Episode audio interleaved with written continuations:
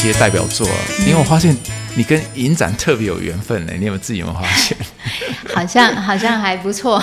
对呀，比如说日舞影展哦，就是劳勃的那一吻，有没有？没错，让你连接到那个 Lady Gaga 那边去。然后当然 Lady Gaga 这个影片出来之后，我们有一些新锐导演啊，然后台湾的这些啊，就是想要拍出这些。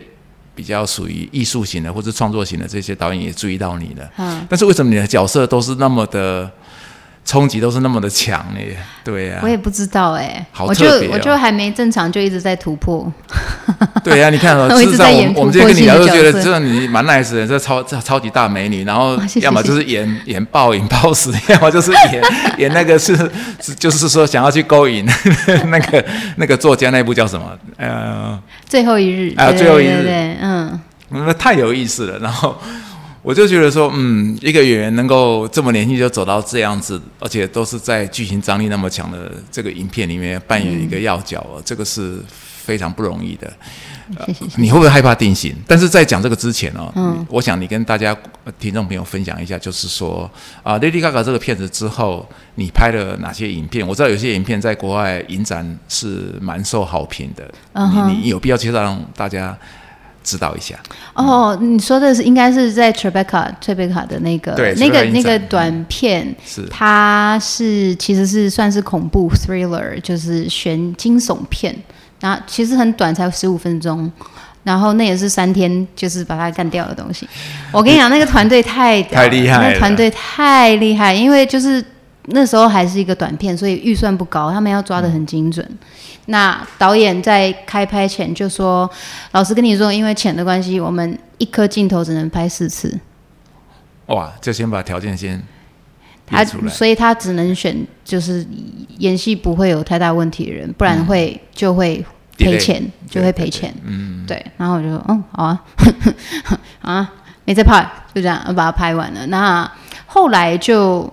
因为其实蛮有趣，这个东西还是有一点议题嘛。因为它里面是 queer，就是它有一个同性恋的支线。虽然是鬼片，虽然是亲关于亲情，但是有一个同性恋支线，所以就进了很多跟同志相关的影展。那 Tribeca 的话是特别有一个 category，那个呃呃目 category 目录嘛，一个项目，对，是数位 digital 短片的一个项目，所以它就进。进了 Tribeca，就是因为它是因为它里面用一些特殊镜头数位处理吗？还是说？呃，它有一些特效，其实但其实特效钱花的不多，但是就是因为是要数位，意思就是说要是平台的，而不是不是。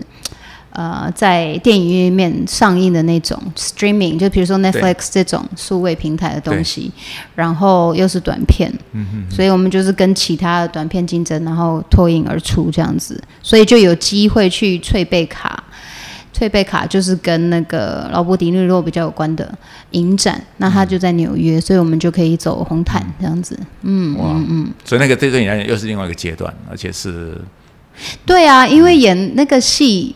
真的蛮爽的，就是鬼片嘛。对。然后我有超能力，所以就可以，所以我的咖啡杯你可以这样拿过去就对。对对对。哎 哎，这可是现场现场拍那些特效，其实现场超级好笑的，因为杯子要飞嘛，杯子下面就要粘粘土，然后拿拿一根棒子，然后就一个助理躺在地上，他要这样子这样弄过去。对。然后我第一次拍的就笑场，因为太白痴了，因为我就要这样，然后他就要这样。然后他又不能呼吸，他就整个脸很惊恐，然后他的杯子又一直抖，有没有？所以我第一次的时候就会觉得，虽然有超能力，但是功力还不是不怎么样，所以杯子还会抖。不是因为这个电影都是谎言嘛，就是 it's a lie, it's just a lie。所以我就是要那边很专心的那边使用我的超能力，然后又又假装没看到他，就躺在那边很辛苦的用他的肌力。好吧。对，就是现场很好玩。那拍那个东西就是。各式各样不同，就一直不停的在印证说，哎，我好像有比来美国之前对厉害了一些，成熟了一些，有经验了一些，对，嗯。所以那个是一个，那另外哪另外还有一部片参加荷兰的影展是哪一部？那个是陈鸿毅导演的自画像，那是在台湾拍的。台湾拍的，聊一下这一部吧。嗯对，这一部啊，这一部蛮蛮苦的，因为我就是自己自己要减肥。因为我要演一个 dancer，嗯，就是不是说一定要瘦，可是就是要肌肉。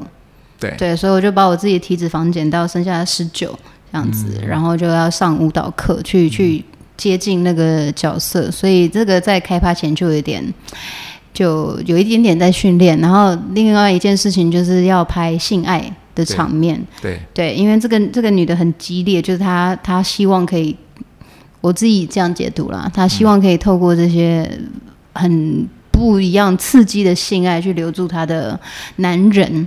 对，所以导演就说你要想，比如说九个体位，然后是一般人做不到的这样子，然后我们就要在排练场里面想说啊这样子呢，啊那样子呢，然后最后现场就是要会有露点演出这样子，所以那对我来说也是一个新的尝试。之前有过性爱场景，可是没有没那么激烈露点，然后也没有这么。嗯，夸张的姿势，嗯，对对，所以那也算是人生的另外一个挑战嘛。对，调那个 bucket list，对对，就是 bucket list，check，对，就是啊，做过了。那他找你的原因是因为他看到你之前的哪一部分的能力？那莫非他也知道你小时候是学？跳舞的，他当然有看 Lady Gaga 那个东西，他有有看，然后还有其他短片，因为我我们会习惯把自己的作品剪成一个 real，对，所以他看了一下就觉得说，哦，好像好像还不错。然后那个导演的呃另一半是编剧，但是他之前是剧场导演，那所以我们在台大的时候其实认识，哦，所以有人脉关系也知道。对对对，那英娟老师就说，哎，这边有这样子的一个角色，但是他会做一些很。激动的事情，嗯，不知道你们兴趣，所以就那个时候开始谈，对，然后因为就是这个角色又会又有厌食症，然后加上暴食症，对，对对对对，所以是冲击性很大的。对啊，就很，我就一直在演很激烈的人，我也不知道。我就说啊，所以你知道吗？你刚刚讲到 resume 这一件事情，可是你现在累积下来都是，要么就是在从 Lady Gaga 开始就就是在那里的，然后你现在又演鬼片了，然后又有超能力，然后又又是要减肥，又是要干嘛？我我其实昨天呃，在我们有 rehearsal 了，我在跟米 anka 在聊的时候，有提到说。这样子一个演员的角度，但好事就是你有很多很精彩的、很很张力很强，而且冲突性很大的这个经验去演这些片子。可是会不会变成到最后是你的 credit 都是往这边跑？你知道吗？我也想要演一些就是啊谈谈恋爱的角色啊，是哈，对啊，我也想要嗯那个爱在日落破呃这是什么什么爱在。日出破晓时之类，你这个都练得不太顺了，机会可能离你还有一段距离。我只会 before sunrise, before sunset。对，我也很想要，就是哎，该开开心心在那边谈恋爱。可是说实在的啦，因为你看我现在三十六岁，那我现在这个长相，比如说我要在台湾去跟其他年轻的女孩、漂亮颜值高的女孩讲这些普，你知道，就是比较舒服的角色。其实说实在，我也抢不过他们啊。所以，我我也要知道说我自己的市场价值在哪里，那也不需要去跟人家淌 那个浑水。是，不错，你蛮清楚知道自己的定位。然后看完你的片子跟这一些啊，就特别是今天跟你聊到现在，我发现你选择一条很正确的路。嗯，比如说呃，我当时看你的 video 的时候，那个也是差不多三四年前，那个对我来讲是整个剧情过程的震撼呐。我比较不会去看里面 character，谢谢。可是因为有这个机缘去看的时候，我就发现，然后我就。其实你的以外形来讲，你对于欧美的导演来讲，其实是最有吸引力的。嗯，因为你是属于有有棱有角、有个性的，而且很立体，而且演出来的个性的张力其实都很够。我觉得这个很棒的机会，迟早一定会来找你的。啊，这个这个你真的是不用担心。凭我看过超过五百部片子的经验，谢谢你啦！哇，这样真的很不好意思。但是我有发现，就是因为我以前在出国之前。都没有听过人家说我漂亮，除了男朋友以外。呃呃，男朋友的话，基本上这时候一定要当真了。对对，那当然，那当然就是说，哦，好，虽然说这个东西有点肤浅嘛，可是说实在，被人家说 “you're so beautiful” 这件事情，嗯，是我觉得蛮需要的。嗯，然后去美国了以后，我才开始觉得说，哦，搞不好我这种长相也是另外一种美。因为我在以前在台湾就一直觉得自己不够不够好，不是不够没有长得像当演员的样子，所以其实那种自我的怀疑是一直一直不停存在的。那有以前如果演戏啊，就可能会有人说：“哦，你的大腿有点粗。”哎，好吧，就是看看对啊，看完两个小时的戏，就说：“哇，那个大腿。”不然就是嗯。你的小腿跟你妈一样，就是这种很奇怪。你妈都抬出来了，这个就是因为我们就很壮嘛，就是这些很奇怪、没有建设性的回馈，对不对？我就说你看完了戏，只记我大腿很粗啊，真是辛苦你了，这样子，对对对。可是台湾演员、女演员就会一直拿到这种奇怪的反馈，哎，那那。很难专心在表演身上的原因之一就是这一个。我觉得，我觉得我们今天这样子聊聊的算蛮深入的，真的有两个观念哦，是可以跟听众朋友来分享的。就是说，我们在看明星这件事情，如果用中文来看，这是一个很糟糕的字，你知道吗？因为明星就是 star。可是我们如果在讲演员的话，他必须要很专业。他必须要有戏剧的基础，像你刚刚讲到一个重点，就是你早上在上课之前，你们第一个小时事实上是要热身的，练身体跟练声音，这不是跟运动员一样吗？专业人士也是一样。你知道我们当咖啡评审的，任何比赛都有一个规定，就是你一定要去做 calibration，不管你是超级的评审，或者是多有名的主审，都一样，那种赶快。你没有参加 calibration，你是不能下去评的。嗯，那个也是一种热身，一种校正，一种进入状况就对。嗯，可是大家对于演员，对这些超级明星都觉得说，好像是天生好手啦，长得美啦，会唱歌或干嘛？因为太多东西是可以后置的。嗯，大家对于这个行业的了解太少，也不太懂得去欣赏。可是我觉得这骗不了人的啦。举例来讲，就是说所谓的演演演演技有没有？像我们刚刚舞台剧这部分，还是要拉回来讲一下。嗯。如何教听众朋友去欣赏舞台剧跟一般的电影？为什么舞台剧那么震撼人心？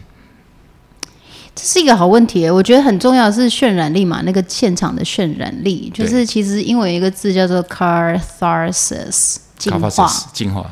对，就是当演员或者是角色或者是故事，它都连成一气，站在对的位置上，然后那样子的。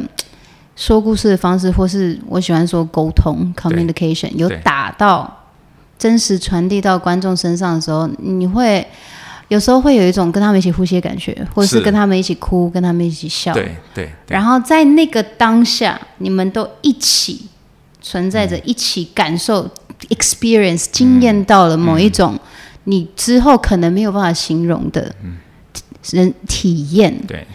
这个东西我觉得跟电影这个媒介不太一样，因为电影可以一直重复播放。对啊，你记得什么地方你很感动，你可以一直去找那个重复感动的点。对。可是舞台剧，你明天再来看这出戏，你的感动，你感觉会不一样。不一样。对。它是活的。它是活的。嗯。那它充满了未知。我可以今天演很棒，明天演的很烂。明明同一个角色，一模一样台词，一模一样的走位。今天的观众就是说啊，这个人不太会演。昨天的观众说：“哇，那是我看过一辈子很震撼，最厉害的演员。”嗯，对，这个东西对我来说最迷人，因为他为他你没有办法预测。嗯，啊，人生不就这样吗？对对。如果我知道明天会发生什么事，嗯嗯，说实在，那就是就会觉得说啊，活着要干嘛？嗯，对我来说啦，嗯，对啊，因为这样子就是 repeat 播放 replay。哎，那那在剧场，永远每一根汗毛你都要站着，毛孔都要打开，因为就算我今天状态很好，可是我的对手状态很不好，我要怎么办？嗯，哎，就永远都会有一些新的不一样的东西产生。所以，对除了对观众以外，对演员来讲也是一种洗礼，对不对？它也是很重要的一个过程。而且每天的观众的气气气场、氛围、能量跟气质都会不太一样。对对对对。那所以我们不能只顾自己在演我们的，我们要把观众一起 take in，你要抓进来。因为对我来说，其实这也是我现在比较喜欢用的系统，表演系统里面有谈到，其实。表演就是一种沟通，对对对，communication。嗯，那观众只在乎两件事：我听得到你吗？我听得懂你吗？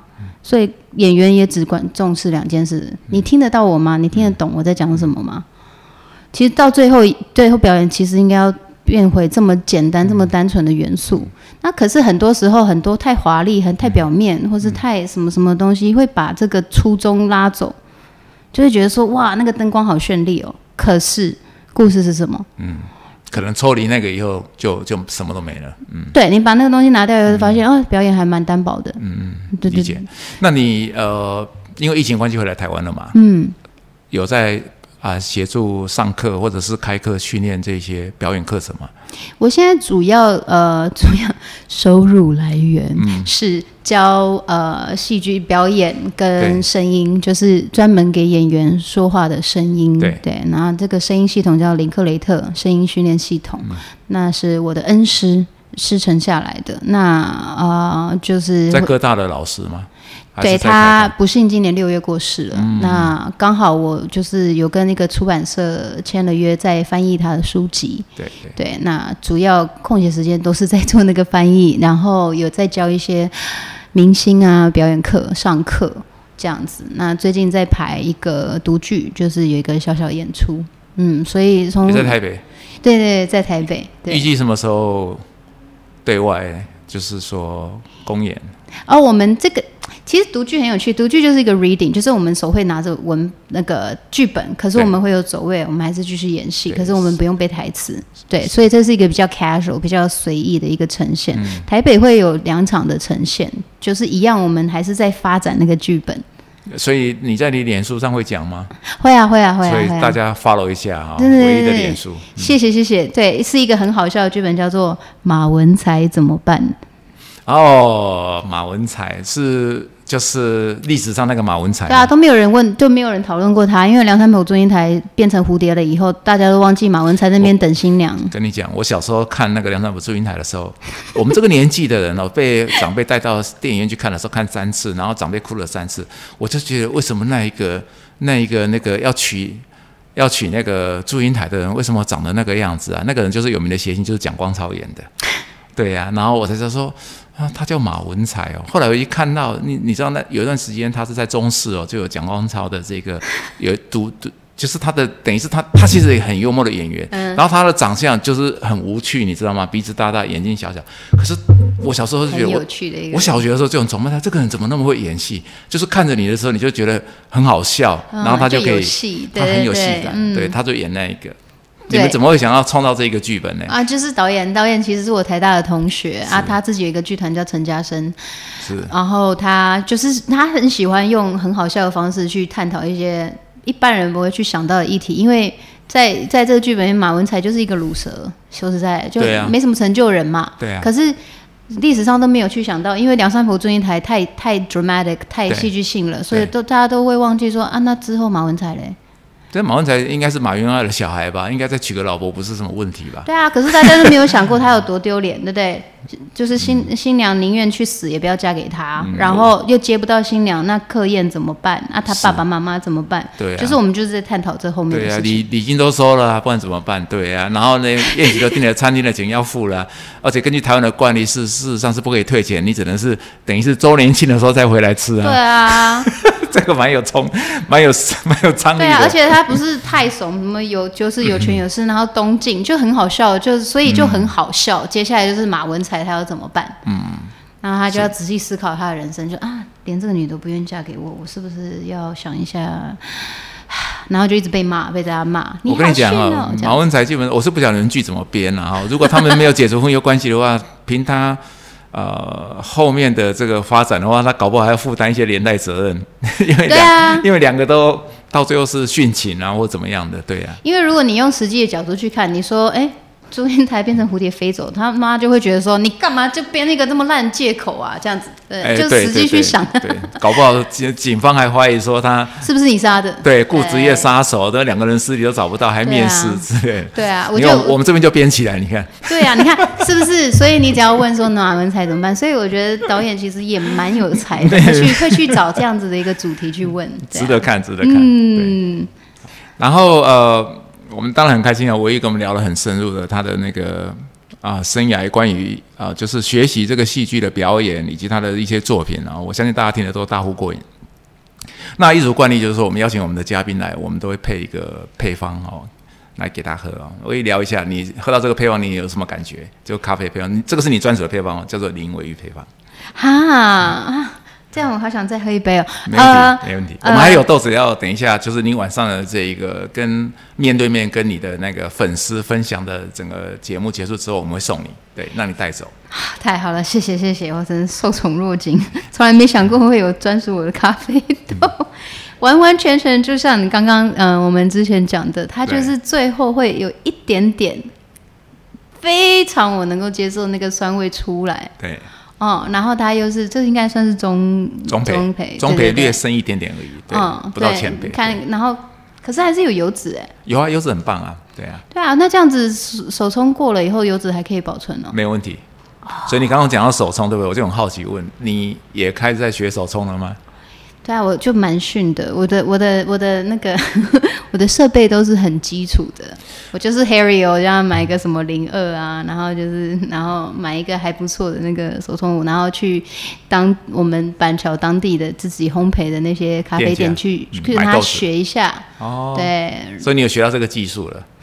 还不太会，我跟你讲，如果你是以演员的角度来讲，你一定要在你的履历里面写上这一段，就是说哈，我还可以当一个那个现在最流行的，就所谓的第三波 third way coffee 的那个 pull over skill，你一定要把这点写下去。我跟你保证，你通常那些好莱坞那些大演员，他们都是啊，他们的咖啡都是用手。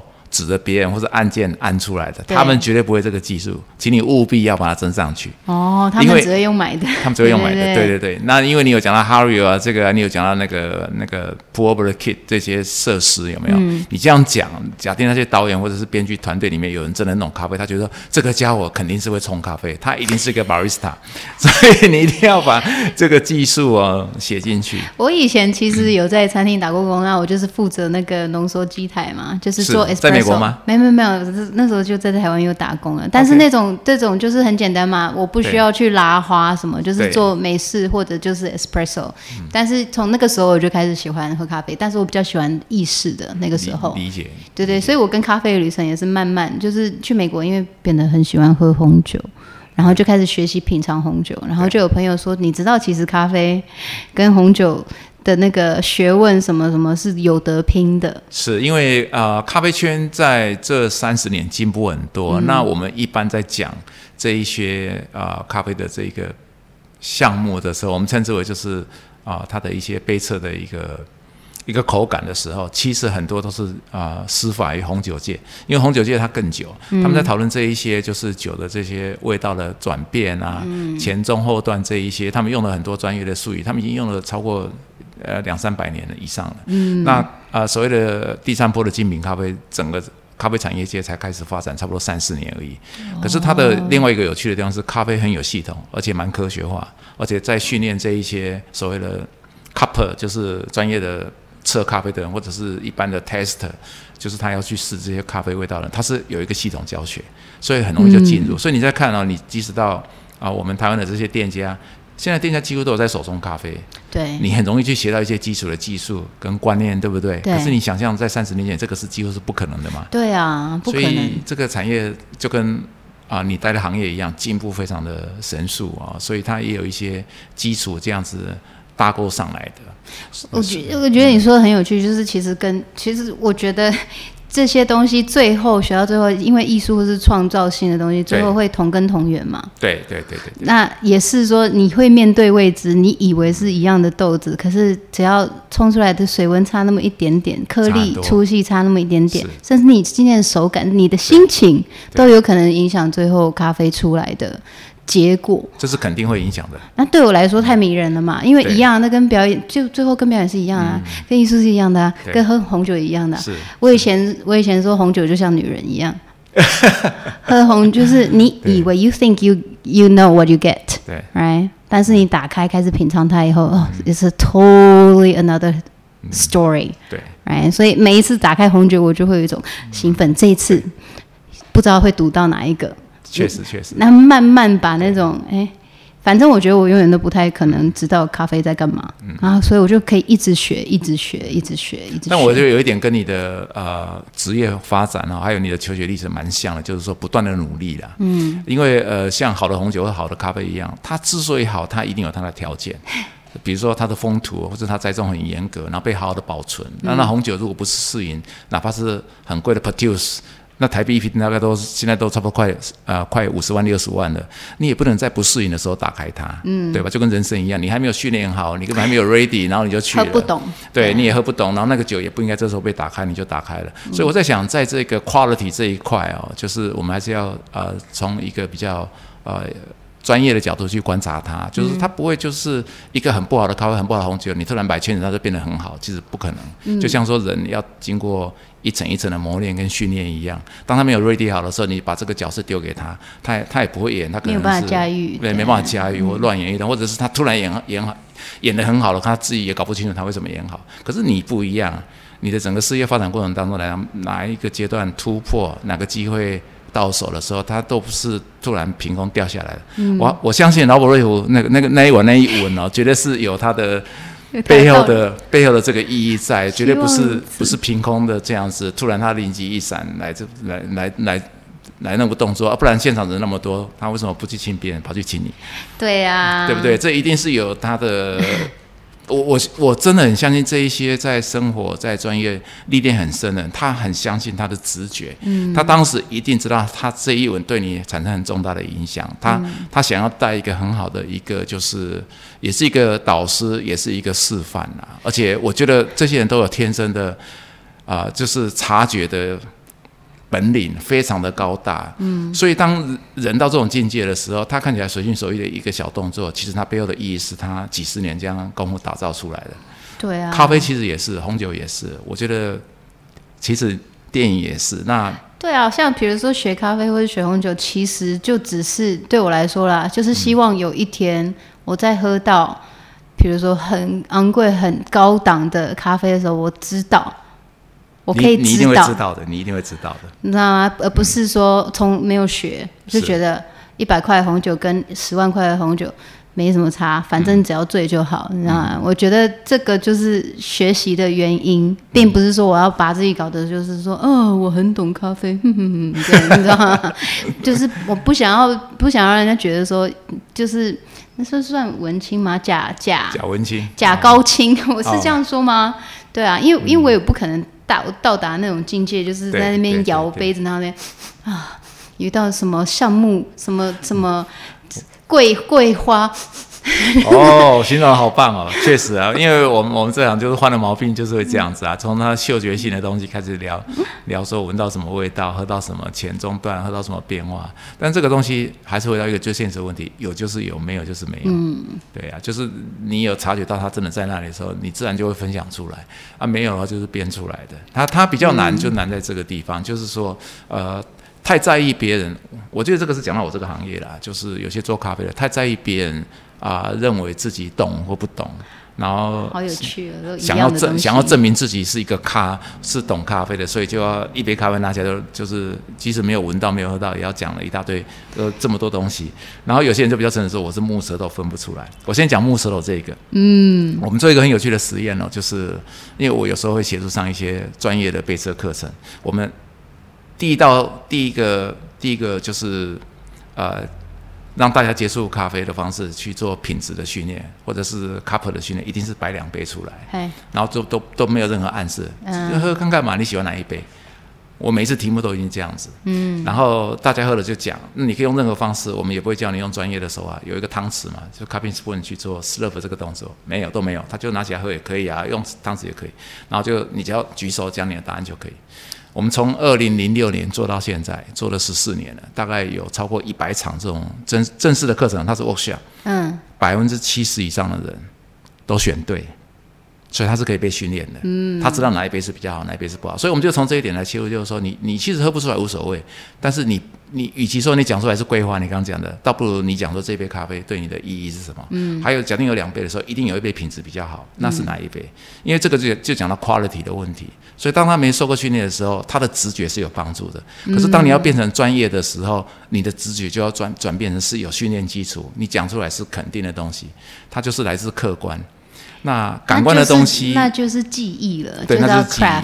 对，感官的东西要变成客观的分析，这是很难的。但是在我们这个产业，就是这这十几年来进步很多，在这个地方去让大家可以去去了解。我发现跟你聊，我从这边也学到很多东西，就是说让我们呃打破那种呃就是刻板印象，觉得说就是长了巴掌脸啊，或者是要演戏很强很有张力啊，你才会变成 你才会变成一个超级巨星，然后剩下就是就是运气的问题。嗯。可是这些运气如果没有你那个努力，没有你放掉那个 ego，基基本上运气到你这边来的时候，它可能又是另外另外的故事。所以啊，谢谢谢谢。太精彩了，太太精彩了！你看，从咖啡，现在就是咖啡也是在看人生，我觉得也是一种艺术性。好像每一件事情你做到了一个高度了以后，它必须还是要回到艺术性、创造性跟自己人人本人本身的体感跟历练。我突然有个想法哈。因为你在看事情这么深入哦，还有在啊看人的角度，比如说肢体的语言啊，或者怎么自我学习或训练。那假定听众朋友他不一定是走戏剧这一行，嗯，他去上你这种课，对他会不会有帮助？如果一般的听众想要上表演课，一定会有帮助，嗯，因为你在学习表演过程，一定会有某一种释放，是哈。那其实一般人没有机会可以去释放情感。或是只是纯粹具体的表达自己的情感，比如说感觉很难过的时候，有办法说我很难过这件事情，一般人是其实没有机会训练的。那其实人体的情感感受、情绪是人体在身体在给你讯息的一种方式。身体有讯息了，你不去接受它或处理它，它会一直积累在那，久了就会有病痛。对，啊酸痛啊什么的啊，所以现在就是跑去做复健的一大堆。对，那表演的时候会发出声音，肢体会有运动，它会，它就是一种宣泄，它就是一种释放。嗯，所以其实就是之前新闻不是有报道过，就是人生会让你最快乐的第一件事就是唱歌。嗯，因为你唱声音一释放出来，身体某一种东西就被嗯排出去了。出去，对，是一种排泄。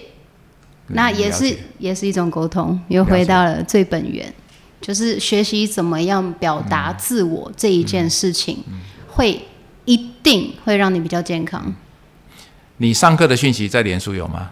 呃，如果有开课的话会。那因为我也有接私人的啦，然后也会跟剧团合作。是哦，那就是看说嗯，开课的内容是什么？要不要跟大家讲一下你的脸书怎么 Google 你？搜寻哦，你就 Google 林维义就会有啦。林维义的官方粉丝，对对对。啊，因为等一下维义还要那个主持我们的节目，我们今天这个 Podcast 太精彩了，录到我这个很不称职的主人，不知不觉就已经时间过了这么久。我想我们大概会用两集的时间哦，把它把它那个分分别释放出来给大家。那也欢迎大家就是追踪唯一的脸书，我就是最后只有一个啊，就是。我们祝福你，而且我们也一定可以看到你在这个你的领域里面哈发光发热。我一直很相信，因为劳勃瑞也是我的偶像，他我从来从来没有看过他做一个做过任何一个无谓的动作，所以我们深深的祝福你啊！也就是有任何的讯息在你的脸书，一定要让我们知道说你最新的动态，好，那我们可以 follow 你。哦，谢谢谢谢，非常太荣幸，非常谢谢唯一今天来寻斗士的旅程，然后让我们有这个很棒的这个节目跟大家来分享，谢谢，谢谢寻斗士的旅程。